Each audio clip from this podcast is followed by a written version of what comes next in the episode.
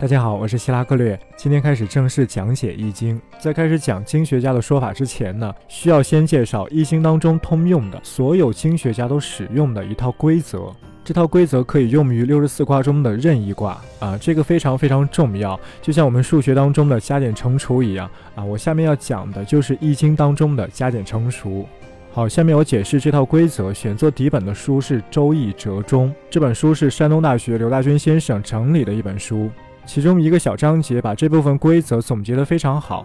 哎，我就以这个为蓝本，哎，通俗的给大家解释一下。好，首先第一个规则叫做时啊，时间的时，消息盈虚之谓时。啊，其实呢，这个所谓的十啊，就是十二辟卦啊。我以前大概讲过十二辟卦啊，这个十二辟卦非常重要啊，我以后还会继续深入的去讲。那现在大家只要知道这个十二辟卦呢，就是所谓的时啊，君子因时而动，龙乘时而变，哎，这个时就是所谓的十二辟卦。十二辟卦在易经的解卦之中占据非常重要的地位，很多经学家都会用十二辟卦去解释某个卦，比如乾卦，乾卦的六个爻，很多经学家就会把它对应到十二辟卦当中去。这个以后慢慢给大家讲。总之呢，这个时非常重要，而这个时也是根据我们四季，根据我们的季节时间来的。啊，所谓的十主要就指十二辟卦，当然也有一些经学家和术士啊，把其他的东西也叫做十，但这些呢就属于细枝末流，哎，以后需要讲的时候我再提。好，这是十。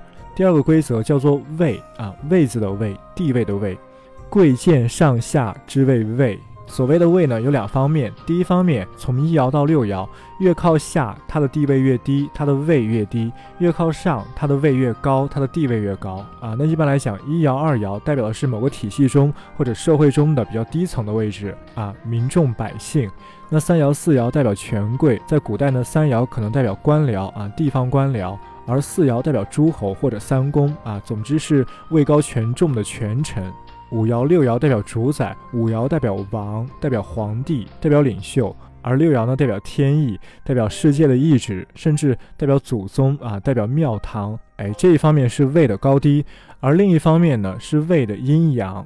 大家记好啊，一爻、三爻、五爻是阳位，二爻、四爻、六爻是阴位。比如现在一爻是阳爻，那刚才我说了一爻它也是阳位，所以呢，现在这个阳爻在阳位上，它就叫做德位。啊，可以理解成，可以理解成这个位本身就符合这个爻的性质，因为现在这个位是阳位嘛，那这个爻又是阳爻，那这个位符合这个爻的气质，这就叫做得位。同样的，如果二爻是阴爻，那么二爻也得位，因为二爻是阴位啊，阴位阴爻，这叫做得位。但如果二爻是阳爻，这就不得位，因为二爻是阴位，它现在是阳爻，阳爻在阴位上，性质不合，这叫不得位。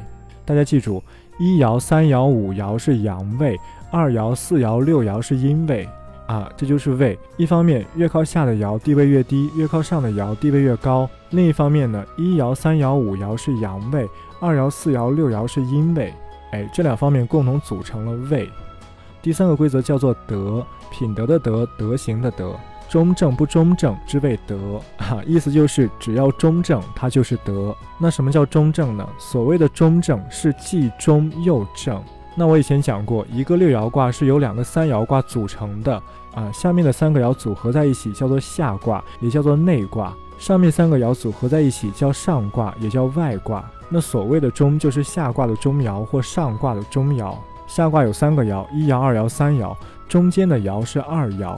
上卦有三个爻，四爻、五爻、六爻，中间的爻是五爻，所以下卦得中的爻是二爻，上卦得中的爻是五爻，二爻和五爻就叫得中。然后呢，中正中正啊，除了中还有一个正，但这个正呀，程颐说正未必中，中则无不正，意思就是如果一个人正气凛然，那他未必折中；但如果这个人折中在中位，那他肯定正气凛然。所以，所谓中正看起来是两个词，其实只要一个中就可以。因此，有德之爻指的就是二爻和五爻。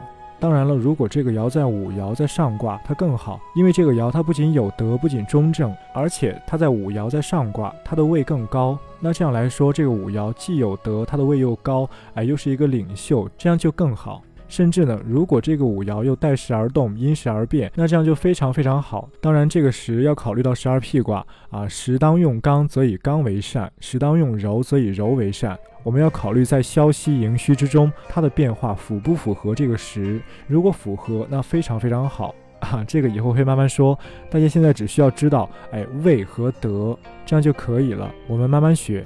正统的易经非常复杂，它应用的规则也比较多面。好，今天就到这儿，明天再给大家讲印和笔啊，成和成。